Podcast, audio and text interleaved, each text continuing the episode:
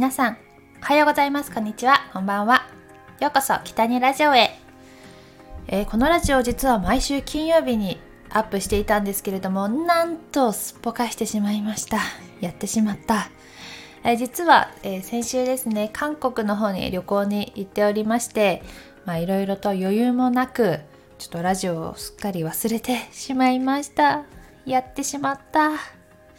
はい、ということで今日はあの韓国旅行のお話を少ししていきたいなと思います。韓国11月本当に寒かったです。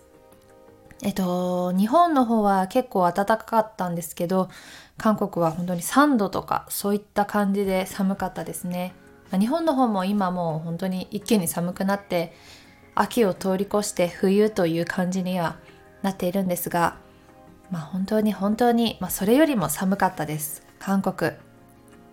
韓国に行くのは、えー、2018 2019えっ、とすごく久しぶりで34年ぶりぐらいにまあすごくじゃないか。34年ぶりぐらいに行きました。えー、本当に嬉しかったですね、えー、やっぱりコロナ禍で結構韓国はちょくちょく行ってたんですけどちょっと空いてしまったので、まあ、行けてよかったなって思いました。今回の旅の目的は私はいつもやっぱりお洋服を買うのが好きなので韓国の安くて可愛いお洋服を買いたいなと思って行きました。いやまあねでもお洋服買いに行ったんですけど結局化粧品とかそういったものが結構安かったのであのー、結構購入品とか買ったものは化粧品が多かったかなっていう感じですね。いや2泊3日で短かったんですけど割と充実したスケジュールで行けたんじゃないかなと思っています。あのー、一緒に行った子が初めての韓国ということだったのでまあ、なるべく鉄板の場所には行こうと思って、泊まったのは東大門という夜遅くまで、えー、お店がやっている場所に泊まりました。で、あとは、あのー、まあ、東京でいう原宿みたいな感じの場所、ミョンドンという場所があるんですが、そちらにも行きました。まあ、お買い物したりとか、まあ、ご飯食べたりとか。えー、あとは、と韓国の古い街並みがある場所にも行きましたね。あのそこには私ちょっと気になってたカフェがあったのでそこに行ってきました。えっ、ー、とカフェオニオンというお店に行ってきたんですがちょうどあの今日のラジオのトップの写真にしているんですけど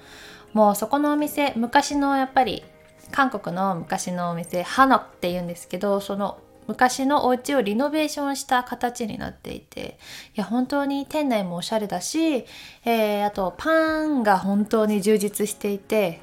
まあおしゃれで美味しいパンがたくさんありました。もう最初は一つだけって思ってたんですけどもう迷いすぎて結局大きなパンを朝から2個も食べました。めっちゃでも美味しかったんですよね。あの大きいんですけど軽く食べられましたね。えっとね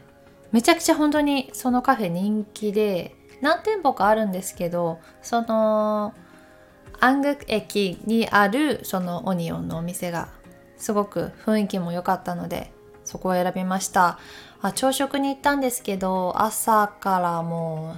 う30分ぐらいは並んでたかな。結構寒かったのでずっとずっと私たちが外に出る時もめちゃくちゃ大行列だったのでうん。もしかしたらまあ30分から1時間ぐらい並ぶのを覚悟して行った方がいいのかなと思いました。いやめちゃくちゃ。でもよかったな。行きたいと思ってたので行けてよかったなと思います。韓国って本当におしゃれなカフェが多いですよね。なんかいいな。なんか日本にも、まあ、新大久保っていう韓国コリアンタウンがありますけれどもそこにもね結構可愛いカフェがあったりとかして私もよく新大久保には行くんですが、まあ、韓国のそういった可愛いカフェがすごく大好きです。いやあの感じはやっぱりねいや韓国カフェいいな。カフェ開きたくなっちゃったもんね。もうそんな感じでした。いや私は韓国に行くのは多分10回目とか10回ぐらいは行っている気がします。大学1年生の時に私韓国語第二外国語を大学であの本当はフランス語をやってたんですけど後半でやっぱなんか韓国語気になるなと思って大学の3年生と4年生の時に基礎だけ学んでたんですけどその時にあの韓国語の先生からいろいろな k p o p のアーティストを教えてもらったりとか、えー、そういうところからすごく韓国楽しいなっていうふうに興味を持って大学1年生から結構年1か2年に1回とかそれぐらいペースで遊びに行っていました。まああとその頃は本当にあのレートも良くてあのお買い物したらめちゃくちゃお得な感じでした。でも本当に今は円安でやっぱりちょっとちょっとだけねやっぱり損した気持ちにはなりました。お洋服とか安いんですけどやっぱりその昔と比べたらあの、やっぱり円安の影響でちょっと高くなっているなっていうのは感じましたね。いやいやいやいやいや。いやまた年に1回2年に1回ぐらいのペースで韓国にも遊びに行きたいなとは思いますけどね。でもただやっぱり本当にもうちょっとお値段がねやっぱ高かったのでちょっと落ち着いてほしいなっていうのは思います。いやどうなっていくんでしょうね。そればっかりは本当にわからないしね今やっぱり海外には行かずにやっぱ日本にいるのが一番安いって言いますもんね。結局ねまあ国内旅行とかもまた行きたいですけどね。ほんと寒くなってきたので温泉とか箱根とかももう大学生の時に行った以来かもしれませんね。いいな結構近くで行けるのでいいね。でもなんかやっぱり海外行きたいなって思っちゃうけど今おとなしく日本にいた方がいいんだろうか。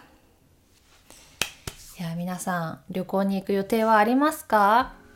なんかおすすめの場所とかあったら教えてほしいな。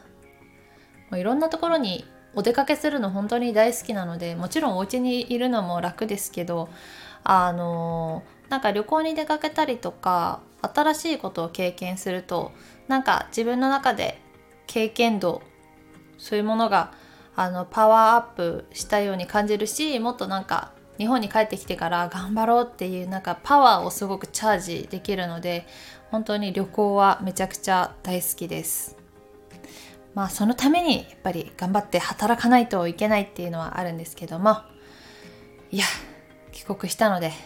とりあえずまた次の旅行先に行くために頑張って働きたいなと思っています。えあと今回のこの韓国旅行で結構動画を撮ってきたのでまあちょっとずつパッキングから旅行飛行機に乗るところから、えー、とまた動画編集できたら YouTube にもアップしたいなと思っていますあの今回の写真だったりとかあと短いあのストーリーに載せてたのでそれはあのインスタグラムの方に載せてるのであのぜひ他の写真見てみたいなって思ってくれた方はインスタグラムに飛んでいただいてあのフォローもしていただけたら嬉しいです。あのストーリーも消えちゃってると思うんですけどあの下のハイライトに残しているのでそちらから見ていただければなと思います。いやいやまだまだ話したいことはたくさんだな。韓国旅行ね。やっぱりねうん。韓国旅行であのやっぱりあの韓国語も勉強してきたので少しは使えたかなっていうふうには自分の中でちょっとだけ褒めてあげたいなと思っています。まあ、あんまり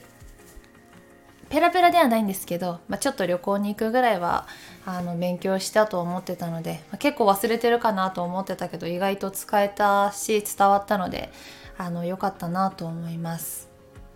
なかなか普通に日本で過ごしていると韓国語を使ったりとか、まあ、普通に外国語英語も使う機会がないのでどんどんどんどん忘れていってしまうんですけど、まあ、そういった機会があるとまた頑張ろうとか、うん、思い出したりするのですごくいい経験でした。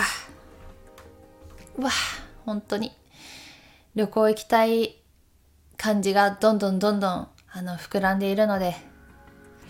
またいろいろ調べたいなと思います。まあ来週は絶対忘れないように金曜日の夜8時にアップしたいなと思いますのでぜひ見てください。そして、えー